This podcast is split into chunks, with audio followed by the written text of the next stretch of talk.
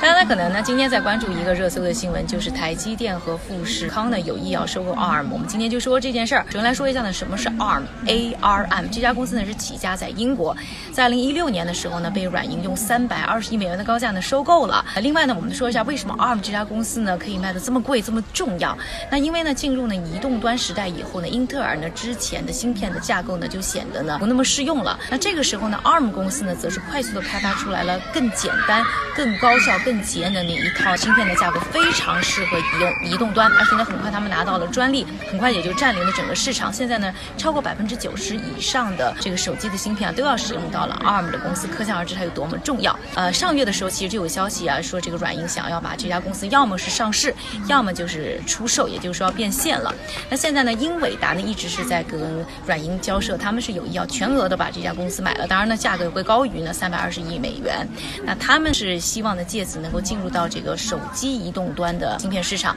另外呢，有意收购的呢，就是大家都比较知道这种代工厂出身的台积电和富士康，那他们肯定是希望呢借此呢，呃，可以进一步的进入呢芯片的设计领域，而不只是呢满足于做一个代工公司。那不管是谁最后呢买了这家公司或者部分收购这家公司啊，都将是芯片行业的一个大事。